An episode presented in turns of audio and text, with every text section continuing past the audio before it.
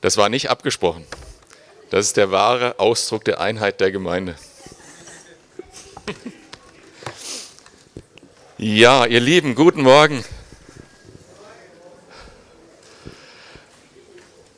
Oh, da steht aber viel rum. Gehe ich mal auf die Seite ausnahmsweise. Ähm, wow, es hat mir richtig gut getan. Der Lobpreis heute Morgen, so Gott zu feiern. Geht es euch genauso? Wem geht es heute Morgen genauso? Super. Für die anderen beten wir gleich dann. Nee, und tatsächlich ist es einer der Hauptpunkte der Predigt heute Morgen. Es geht heute Morgen um Verlorenes und Wiedergefundenes. Hm. Ihr kennt das, manchmal gibt es ein bisschen Technikschwierigkeiten. So, einen Moment. Und diese Stimmung, ähm, wo wir feiern, dass Menschen erlöst sind, das haben wir, ja, wenn wir Taufen haben zum Beispiel. Ich erinnere mich gut an Ostern hier vorne, ähm, wie wir gefeiert haben, wie wir gemeinsam Jubelschreie ausgestoßen haben, wie wir gesungen haben über die Menschen, die ein neues Leben haben, die errettet sind und jetzt zu unserer Familie gehören. Wunderbar. Nächste Taufe ist, ähm, ich glaube im Juli. Genau das Datum habe ich jetzt gerade nicht im Kopf. Und das wird groß. Da sind ein, einige Menschen, die sich schon angemeldet haben. Das wird eine große Taufe. Da gibt es wieder viel zu feiern.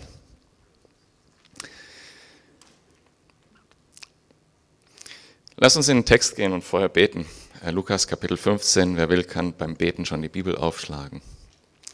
Vater, wir freuen uns, dass du uns heute Morgen was zu sagen hast. Und ähm, wir beten, dass du unsere Herzen berührst, dass du unsere Ohren öffnest und dass du uns tiefe Erkenntnis schenkst von dir. Dass wir lernen, in deine Gegenwart zu kommen, dich zu feiern, gemeinsam mit dir zu feiern und zu feiern, wenn Menschen den Glauben finden. Amen. Ja, das Gebet war schon fast die ganze Predigt. Also Kapitel, äh, Kapitel 15, Vers 1. Jesus war ständig umgeben von Zolleinnehmern und anderen Leuten, die als Sünder galten. Sie wollten ihn alle hören. Die Pharisäer und die Schriftgelehrten waren darüber empört. Dieser Mensch gibt sich mit Sündern ab und isst sogar mit ihnen, sagten sie. Das ist für uns keine große Neuigkeit. Wir sind jetzt schon einige Wochen, Monate, Jahre im Lukas-Evangelium unterwegs. Und wir hören das immer wieder, wie Jesus Zeit mit Sündern verbringt. Nichts Neues für uns. Und dass andere das äh, nicht gut finden und verachten, auch nichts Neues. Aber ich möchte es doch nochmal sagen. Jesus verachtet die Sünde. Ganz klar. Jesus verachtet die Sünde. Jesus steht für Reinheit, für Gottes Herrlichkeit. Jesus verachtet die Sünde. Aber gleichzeitig liebt Jesus den Sünder.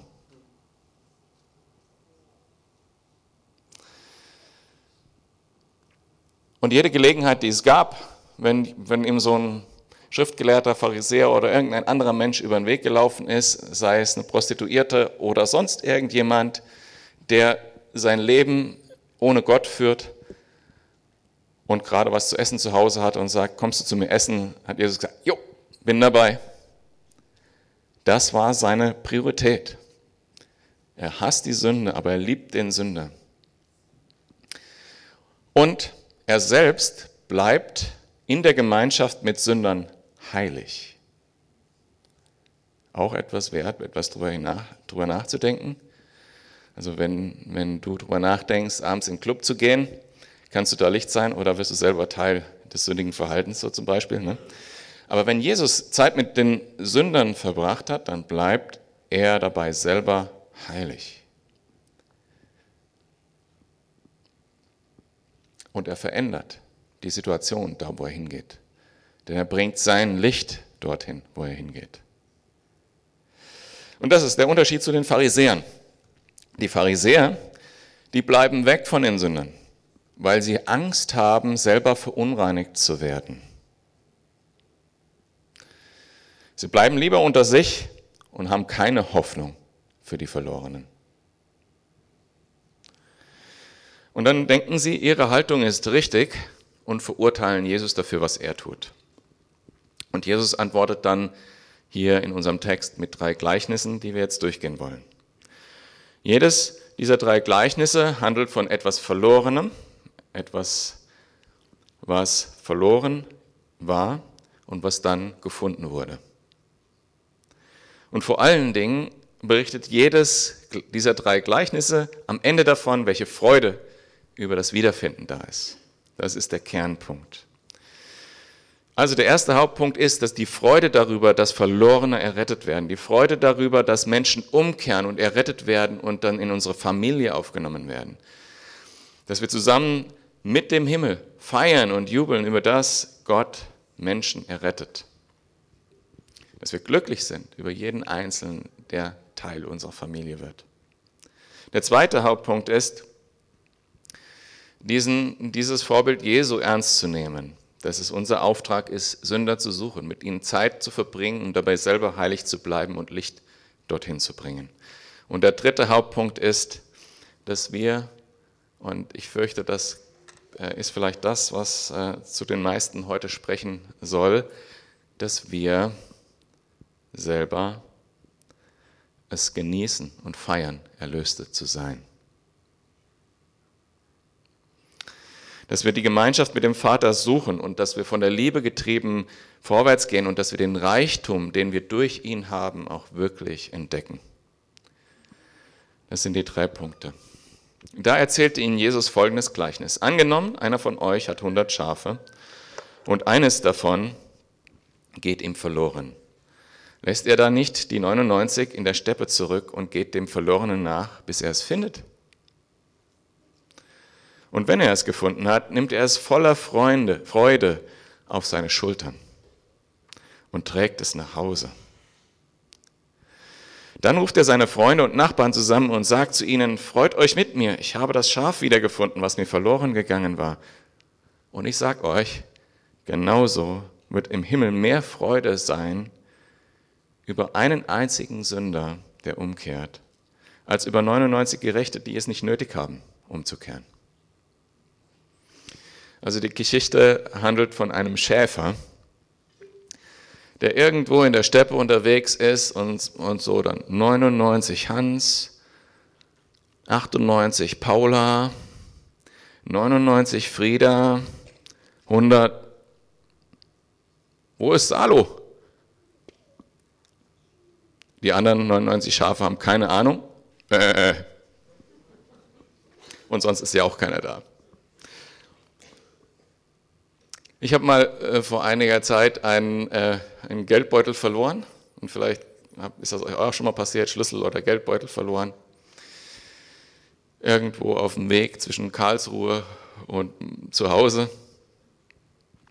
Dann habe ich mich auf mein Fahrrad gesetzt, habe die ganze Strecke abgefahren, dreimal hin und zurück und habe meinen Geldbeutel gesucht. Und als ich ihn dann wiedergefunden habe, habe ich mich sehr gefreut. War ich sehr erleichtert. Der Schäfer geht auch zurück und sucht überall und er sucht die Spuren am Boot. Er macht wirklich äh, jeden einzelnen Schritt, den er geht, guckt, ob er irgendwelche Spuren von diesem verlorenen Schaf sieht und geht ihm nach. Jedes abgeknickte Zweig untersucht er, ob da vielleicht ein bisschen verranztes Fell dran hängt. Und er geht bis dahin, bis er das Schaf findet. Bis er es dann sieht. Erleichtert, voller Freude. Da ist das, mein Schaf. Da ist sie. Er nimmt es auf die Schulter und trägt es zurück zur Herde, weil das Schaf kann den Weg ja jetzt dann auch nicht alleine gehen und äh, hat auch noch ein bisschen Schwierigkeiten, sich mit der Situation abzufinden, dass es jetzt gefunden ist. Ähm, ne, vielleicht, wenn er es laufen lassen würde, wird es dann noch mal links und rechts gehen und so. Nimmt er es auf die Schulter und trägt es bis zur Herde zurück. Und das Ende von diesem Gleichnis ist, genauso wird im Himmel mehr Freude sein. Die Freude, die der Schäfer hat, wenn er sein Schaf wiederfindet. So viel Freude wird da sein über den Sünder, der umkehrt. Vers 8. Oder wie ist es, wenn eine Frau zehn Silbermünzen hat und eine davon verliert? zündet sie dann nicht eine Lampe an, kehrt das ganze Haus und sucht in allen Ecken, bis sie die Münze gefunden hat?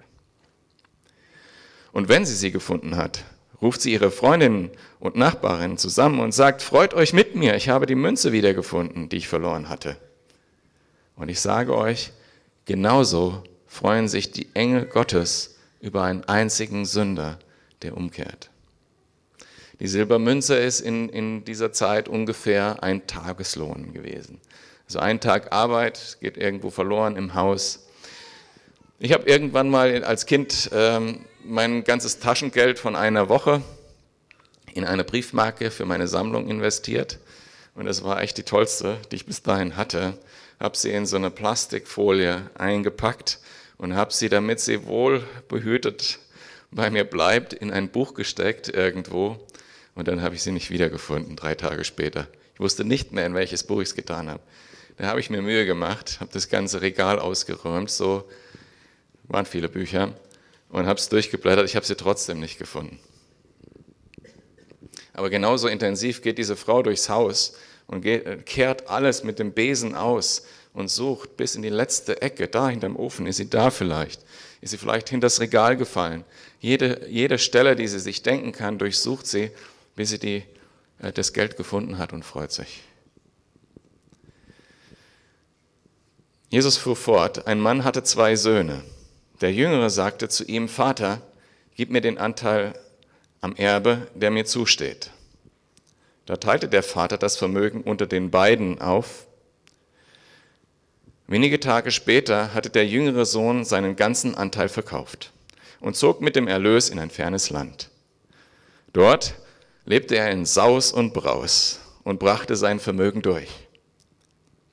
Als er alles aufgebraucht hatte, wurde jenes Land von einer großen Hungersnot heimgesucht. Da geriet auch er in Schwierigkeiten. In seiner Not wandte er sich an einen Bürger des Landes, und dieser schickte ihn zum Schweinehüten auf seine Felder. Er wäre froh gewesen, wenn er seinen Hunger mit den Schoten, die die Schweine fraßen, hätte stillen dürfen. Doch selbst davon wollte ihm keiner etwas geben. Jetzt kam er zur Besinnung. Er sagte sich, wie viele Tagelöhne hat mein Vater? Und alle haben mehr als genug zu essen. Ich dagegen komme hier vor Hunger um. Ich will mich aufmachen und zu meinem Vater gehen und ihm sagen, Vater, ich habe mich gegen den Himmel und gegen dich versündigt. Ich bin es nicht mehr wert, dein Sohn genannt zu werden. Mach mich zu einem deiner Tagelöhne. So machte er sich auf den Weg zu seinem Vater. Dieser sah ihn schon von weitem kommen. Voller Mitleid lief er ihm entgegen, fiel ihm um den Hals und küsste ihn. Vater, sagte der Sohn zu ihm, ich habe mich gegen den Himmel und gegen dich versündigt. Ich bin es nicht mehr wert, dein Sohn genannt zu werden. Der Vater befahl den Dienern, schnell, holt das beste Gewand und zieht es ihm an, steckt ihm einen Ring an den Finger und bringt ihm ein paar Sandalen. Holt das Mastkalb und schlachtet es. Wir wollen ein Fest feiern und fröhlich sein, denn mein Sohn war tot und nun lebt er wieder. Er war verloren und nun ist er wiedergefunden. Und sie begannen zu feiern. Geschichte, die wir alle kennen. Da fehlt noch ein zweiter Teil, auf den ich später noch eingehe. Der verlorene Sohn. Was kennzeichnet diesen verlorenen Sohn? Diesen verlorenen Sohn kennzeichnet vor allem, dass er den Reichtum von, vom Vater erstmal schon hatte und damit eigene Wege gegangen ist. Heute Morgen, als ich, ähm, als ich hierher fuhr, unabhängig jetzt von der Predigt, ich äh, habe mich so gefreut an dem ganzen Grün, was jetzt draußen ist und an der Sonne und welchen Reichtum allein Gott uns schon schenkt durch die Natur. Ähm, und wenn ich heute Morgen so auf euch schaue, wie toll das ist, wie viele verschiedene, einzigartige, tolle Menschen Gott geschaffen hat, wie Gott uns segnet äh, durch Gemeinschaft und durch, dadurch, dass wir zusammen leben dürfen. Wie viel Reichtum uns Gott schon alleine in dieser Welt gegeben hat. Und jeder Mensch kann das sehen. Jeder Mensch kann das sehen. Und dennoch sind wir Menschen da irgendwie so gepolt, dass wir dennoch nicht uns an Gott wenden, sondern eigene Wege gehen. Im Römerbrief formuliert das, wird es so formuliert. Äh, Kapitel 1, Vers 20. Seit Erschaffung der Welt sind seine Werke, Werke ein sichtbarer Hinweis auf ihn, den unsichtbaren Gott, auf seine ewige Macht und sein göttliches Wesen. Ein paar Verse weiter unten, 25. Und sie vertauschten aber die Wahrheit, die Gott sie hat erkennen lassen, mit der Lüge. Und sie verkehrten das Geschaffene und dienten dem Geschaffenen, ihm, dem Geschaffenen, statt dem Schöpfer, der doch für immer zu und ewig zu preisen ist. Amen. Dieser tägliche Segen, den wir von Gott haben, dass wir eigentlich wissen, dass Gott da ist, durch die schönen Dinge, die wir sehen, durch die reine Freude, die wir erleben dürfen im Herzen. Die sollte uns zur Anbetung Gottes führen und nicht zur Anbetung der geschaffenen Dinge. Das ist ein bisschen so ähnlich wie das, was Lars vorhin gesagt hat mit dem Geld und so.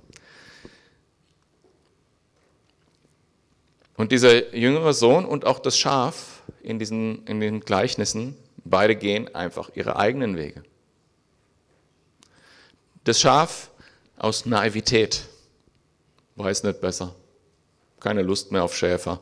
Nee.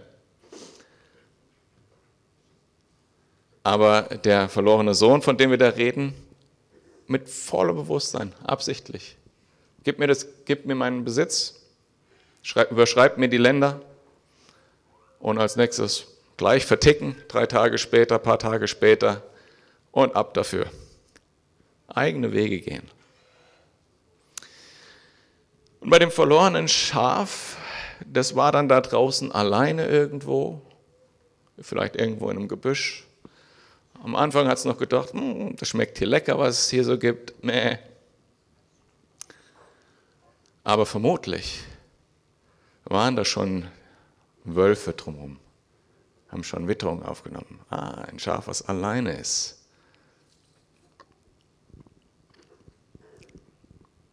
Das Schicksal vom Schaf war eigentlich klar in dem Moment.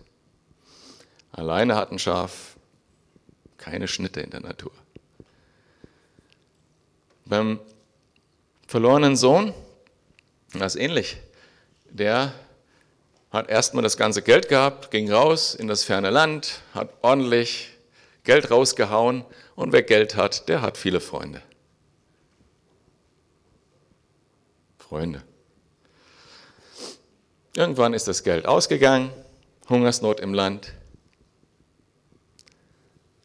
und dann war die Situation plötzlich anders. So wie beim Schaf, das es vielleicht noch nicht mal gemerkt hat, was in höchster Lebensgefahr war was eigentlich schon verloren war.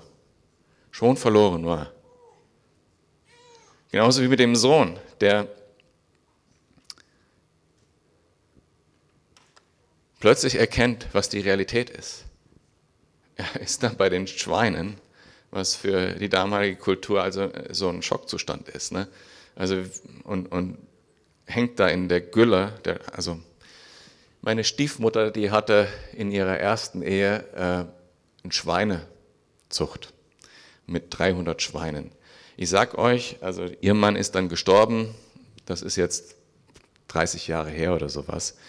Wenn ich in, dieses, in diesen Schweinestall gehe, der stinkt noch heute, obwohl da seit 30 Jahren keine Schweine mehr drin sind.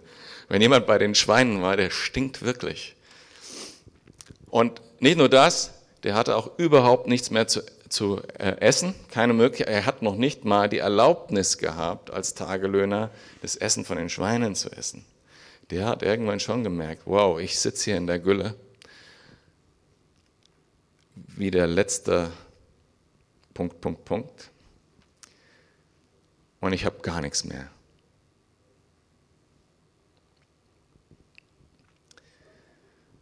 Also es fängt an mit eigene Wege gehen, dann äh, endet es da im echt verlorenen, im Verlorensein. Der Punkt ist, dass nicht alle, die verloren sind, das wirklich merken, dass sie verloren sind. Das Schaf hat es nicht gewusst und dennoch war die Gefahr, die Todesgefahr schon da.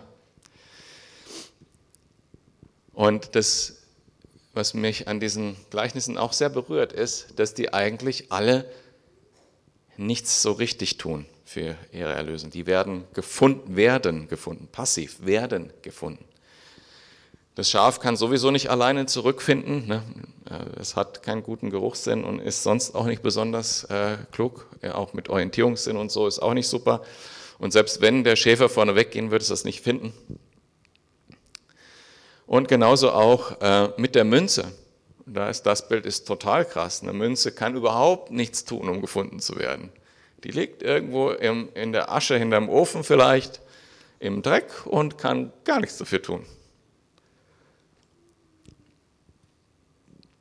Und erst wenn sie, wenn das Licht reinkommt und sie aus dem Dreck aufgehoben wird, ist sie gefunden, diese Münze.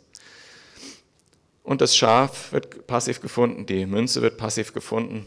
Und wenn wir das genau überlegen, wie es beim verlorenen Sohn da war, der ist total bis auf den Boden runtergekommen.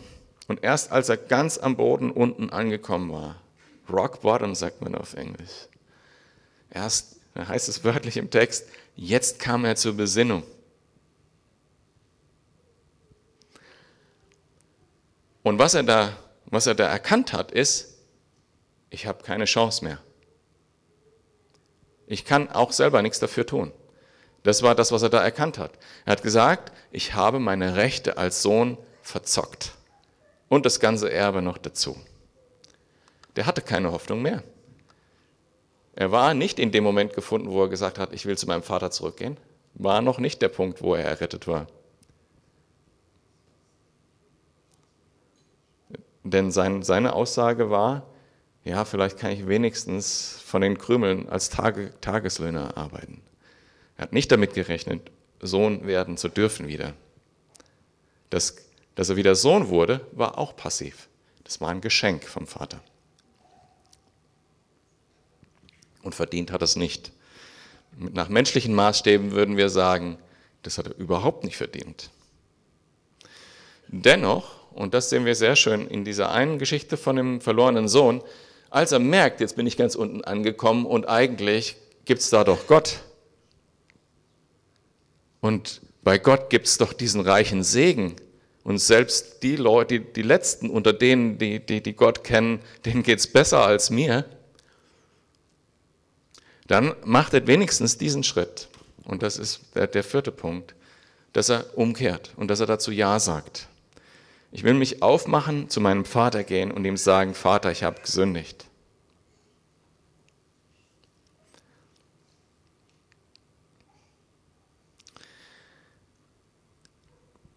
Das sind die, die vier, ähm, wie soll man sagen, die vier Themen, die in den Gleichnissen drin sind. Ne?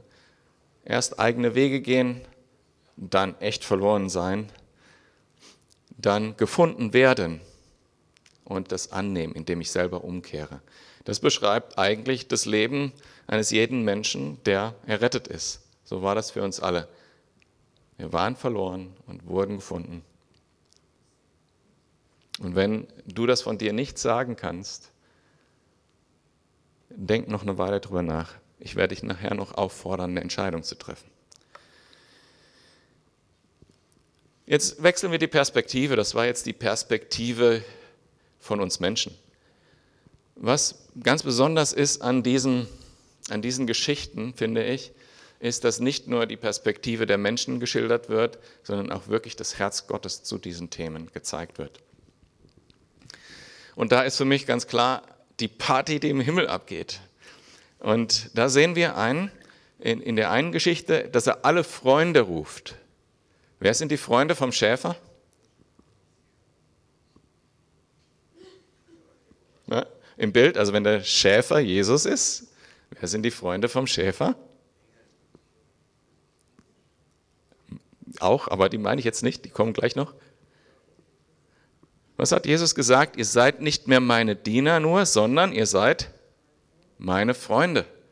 Die Freunde vom Schäfer sind wir. Das heißt, alle, die jetzt schon gestorben sind, meine Großmutter, die wahrscheinlich sehr viel für mich gebetet hat, ich weiß es nicht, vermute ich aber, die ist im Himmel gewesen, als ich zum Glauben gekommen bin, vor einigen Jahren. und hat Party gemacht. Also ich habe meine Oma ja im, im Kopf so mit 99, äh, als sie gar nichts mehr konnte. Ne? Aber ne, jetzt ist sie wieder jung und frisch da oben gewesen und hat Party gemacht. Ja, Alex hat es geschafft. Er ist gefunden.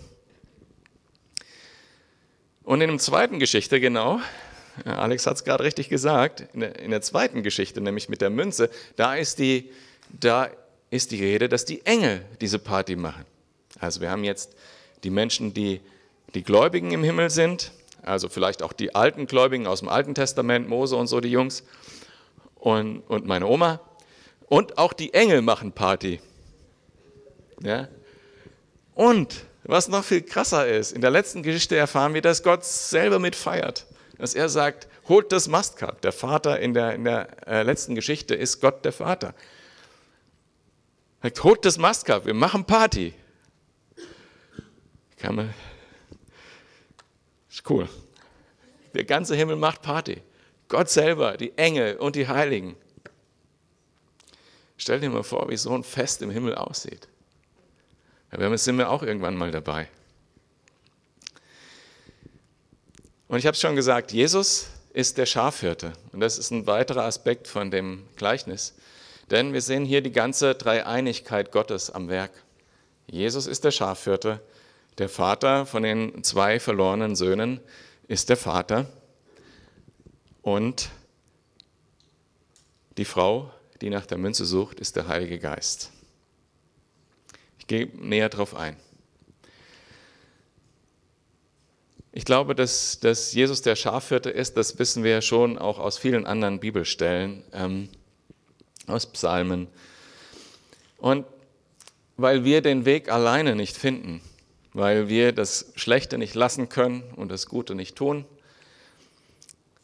und unsere Vorsätze oft scheitern, und, und wir bedenken müssen, dass für Gott nur Perfektion zählt. Das ist der einzige Weg, dass der gute Hirte kommt und mich auf seine Schultern nimmt und dahin trägt, wo ich hin muss. Das ist unsere einzige Chance. Und das hat er getan, indem er das Kreuz getragen hat. Bis zum bitteren Ende. In Römer 5, Vers 6 heißt das genau das. Jesus starb ja für uns zu einer Zeit, als wir noch ohnmächtig und ohne Sünde und, und nochmal von vorne. Christus starb ja für uns zu einer Zeit, als wir noch ohnmächtig der Sünde ausgeliefert waren. Er starb für Menschen, die Gott den Rücken zugekehrt haben. Das hat er da gemacht. Er starb für uns, hat uns auf seine Schulter genommen und hat uns zurückgetragen, wo wir hingehören, in unsere Familie.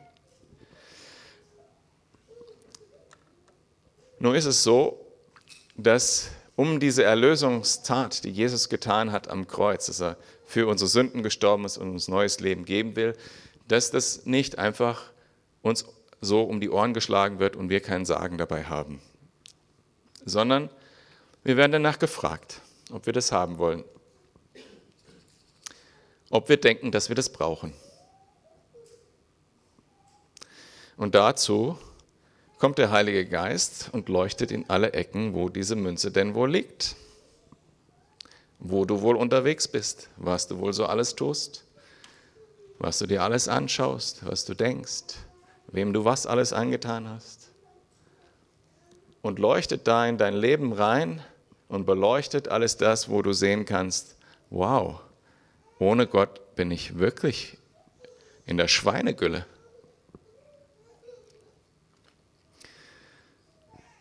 Und das beschreibt Johannes so in Kapitel 16, Vers 8. Wenn er kommt, der Heilige Geist, wird er der Welt zeigen, dass sie im Unrecht ist. Er wird den Menschen die Augen öffnen für die Sünde, für die Gerechtigkeit und für das Gericht. Wow, ohne Gott bin ich verloren, schon verurteilt. Wie das Schaf hängt das Damoklesschwert über mir und mein Tod ist schon beschlossen. Das Gericht über mich ist dann schon gesprochen und ich werde für ewig, wie die Bibel das nennt, den zweiten Tod erleiden.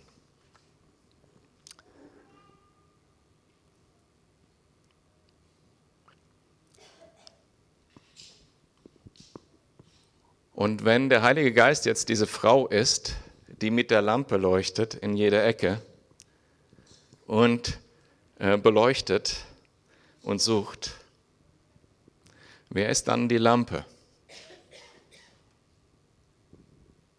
Wer bringt dieses Licht in alle Ecken der Welt?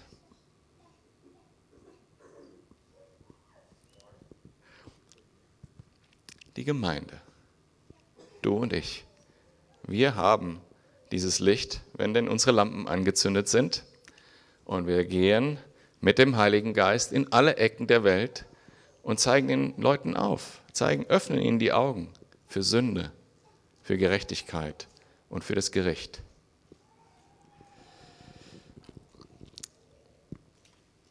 Ihr seid das Licht der Welt, hat Jesus gesagt. Und dann ist da der Vater, also wir haben jetzt den Heiligen Geist und wir haben Jesus gehabt in diesem Bild. Und der Vater, den haben wir auch und da ist es relativ einfach, weil der Vater ja auch der Vater ist im Gleichnis. Und da finde ich am stärksten dieses Bild von dem Vater, der mit offenen Armen dasteht der erwartet, sich freut, den Sohn in die Arme nimmt. Und das geht noch viel weiter. Es geht ja nicht nur um diesen Moment, wo wir da ankommen, endlich, nachdem wir gemerkt haben, wir sind verloren, wir müssen zum Vater hingehen, wir müssen die Vergebung von Jesus annehmen, sondern es geht auch um das Dauerhafte, dass wir danach auch zur Familie gehören. Die Bibel nennt das adoptiert als Söhne und Töchter. Und wir lesen auch in dem Gleichnis, da geht noch viel mehr ab. Er gibt uns einen Ring. Ja, für was steht der Ring? Für ein ganz klares Commitment, einen Bund. Du gehörst zu mir. Wofür steht, stehen die Schuhe? Die Schuhe stehen in der Kultur für Freiheit. Sklaven hatten keine Schuhe. Ja, Gibt es diese alten äh, Sklavensongs aus, aus der Sklavenzeit in Amerika? Ne? No shoes, no shoes. Es sind Lieder über die Freiheit. Und er gibt ihm Kleidung. Wofür steht die Kleidung? Für Ehre. Wir sind geehrt von Gott. Reine Kleidung, weiße Kleidung, abgewaschene Kleidung. Geehrt von Gott. Und da geht es um diesen Zustand, den wir dann haben, zur Familie zu gehören, ein heiliges Volk Gottes zu sein. Du nimmst mir die Schau.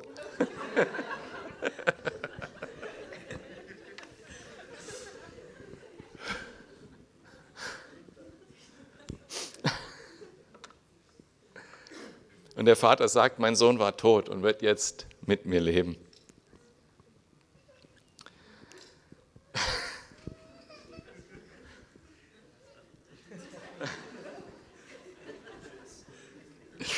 Oh, ich liebe ihn.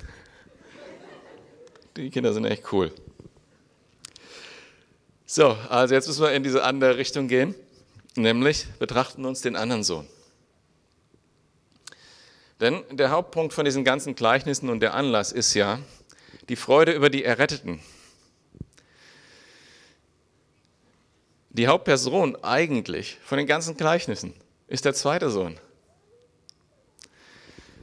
Wir lesen mal weiter. Ab Vers 25. Der ältere Sohn war auf dem Feld gewesen und als er jetzt zurückkam, hörte er schon von weitem den Lärm von Musik und Tanz. Er rief einen Knecht und erkundigte sich, was das zu bedeuten habe. Dein Bruder ist zurückgekommen, lautet die Antwort. Und dein Vater hat das Mastkalb schlachten lassen, weil er ihn wohlbehalten wieder hat.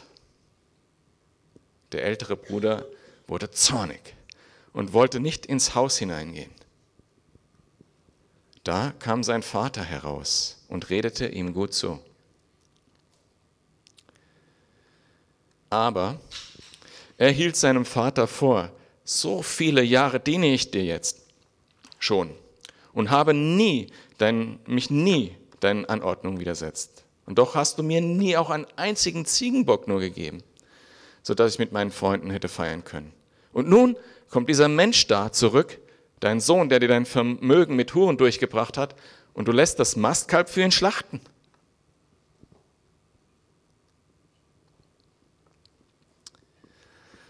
Kind, sagt der Vater zu ihm, du bist immer bei mir. Und hast alles. Alles, was mir gehört, gehört auch dir. Aber jetzt müssen wir doch feiern und uns freuen, denn dieser hier, dein Bruder, war tot. Und nun lebt er. Er war verloren und nun ist er wiedergefunden. Zorn. Das war die Reaktion von dem Sohn. Er kommt vom Feld zurück, hört die Freude und denkt, was könnte denn jetzt so ein Freudenfest auslösen? Wir haben uns doch die letzten 20 Jahre nicht gefreut. Keine Ahnung. Darf man sich freuen? Hier. Und er fragt einen Knecht und erfährt die ganze Geschichte. Und er ist zornig. Er will nicht mal ins Haus gehen, seinen Bruder wiedersehen. Er ist zornig. Wieso? So viele Jahre habe ich geschuftet hier. Ich habe alles gemacht, was du mir gesagt hast. Ich habe dir nie irgendwas äh, entgegengehalten. Und du hast mir nie was gegeben. Ich habe dir nie widersprochen und ich durfte nie feiern. Verbittert, zornig.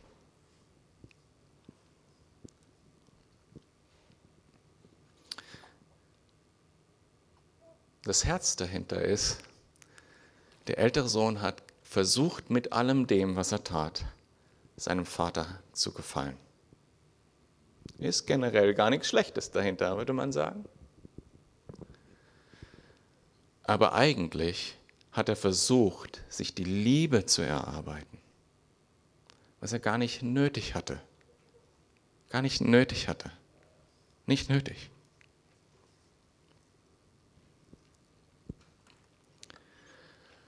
Und weil er das aber versucht hat und nicht die Liebe durch seine Arbeit, diese Anerkennung bekommen hatte, fühlt er sich jetzt abgelehnt. Der Sohn, der genau das Gegenteil gemacht hat, dem wird diese Liebe jetzt entgegengebracht? Ich habe so hart dafür gearbeitet, dass mein Vater mich anerkennt.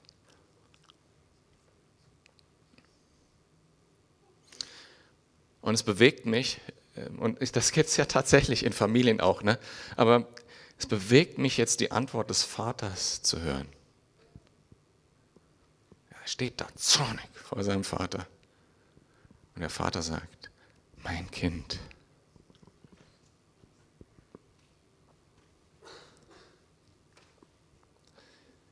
Und er sagt nicht Sohn, sondern er sagt ganz liebevoll, auch im Griechischen, mein Kind.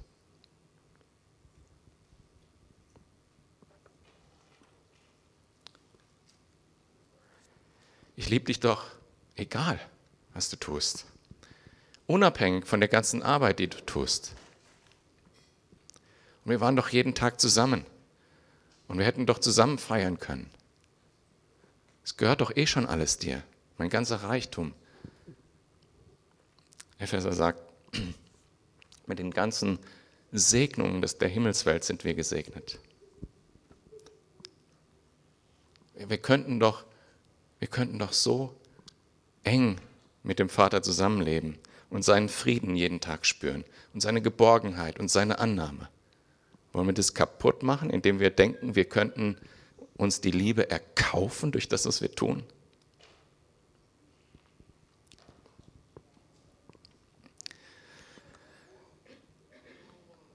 Und im Prinzip ist es eine sehr liebevolle, sehr liebevolle Ermahnung auch du hast dein Erbe genauso verachtet wie dein Bruder. Nur, dass man das bei dem gesehen hat und noch immer riechen kann, wenn man genau hinguckt. Aber du hast dein Erbe genauso verachtet wie dein Bruder. Statt die Gemeinschaft mir, mit mir zu suchen, saßen wir am Tisch und du hast mir nur erzählt, was du alles geschafft hast. Statt gemeinsam zu feiern, dass, dass wir so gesegnet sind, Statt dass du genießt, dass du da bist, dass du mein Kind bist, hast du dich abgeschuftet Und manchmal braucht dich deine Arbeit noch nicht mal. Und kannst du dir vorstellen, was das für Emotionen bei einem Vater macht? Klar, ein Vater sorgt sich, wenn äh, der Sohn unterwegs ist und das Geld durchbringt. Aber was ist, wenn ein Mensch da ist und man trotzdem diese Beziehung nicht hat? Das ist auch sehr verletzend. Und so geht es auch unserem Vater im Himmel. Man spürt, dass dieser Vater ganz großes Mitleid mit diesem Sohn auch hat. Und dass dieser Vater und auch unser Vater im Himmel sich wirklich sehnt.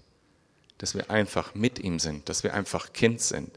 Und dass alles, was wir tun, nur von seiner Liebe getriebene Dinge sind, die nicht abschuften, damit wir Anerkennung bekommen, sondern aus Freude passieren. Sei einfach mein Kind und tu, was du tust aus Liebe.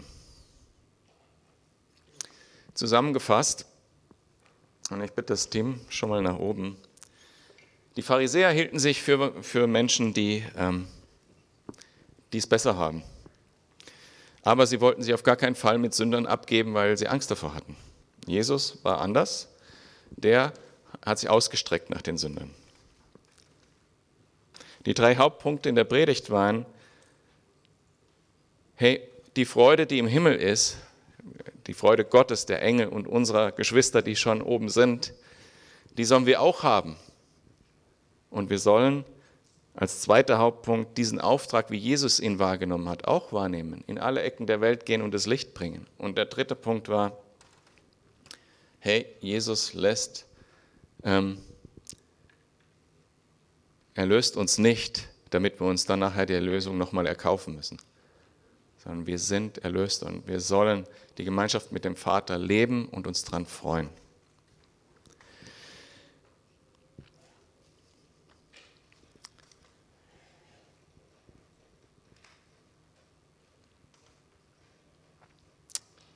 Ich denke, das spricht zu jedem Zeitpunkt zu einem Teil der Gemeinde.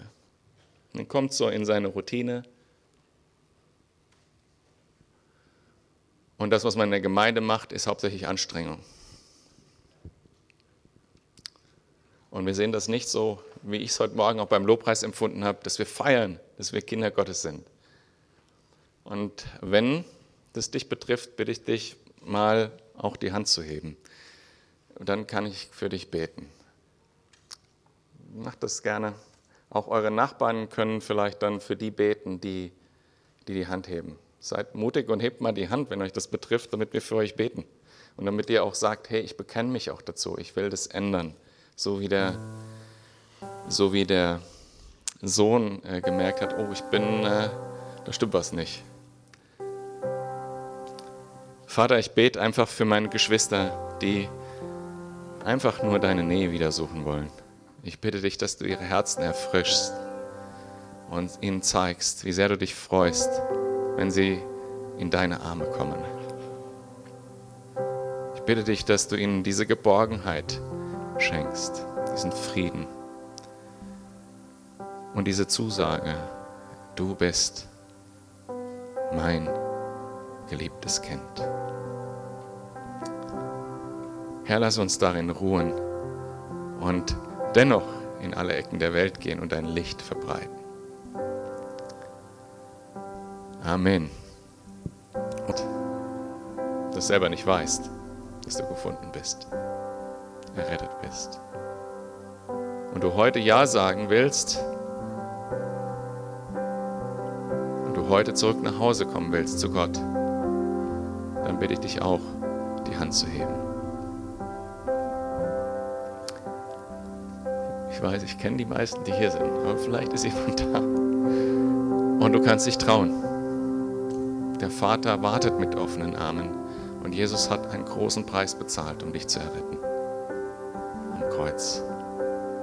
Wenn du das heute annehmen willst, heb die Hand, sei mutig.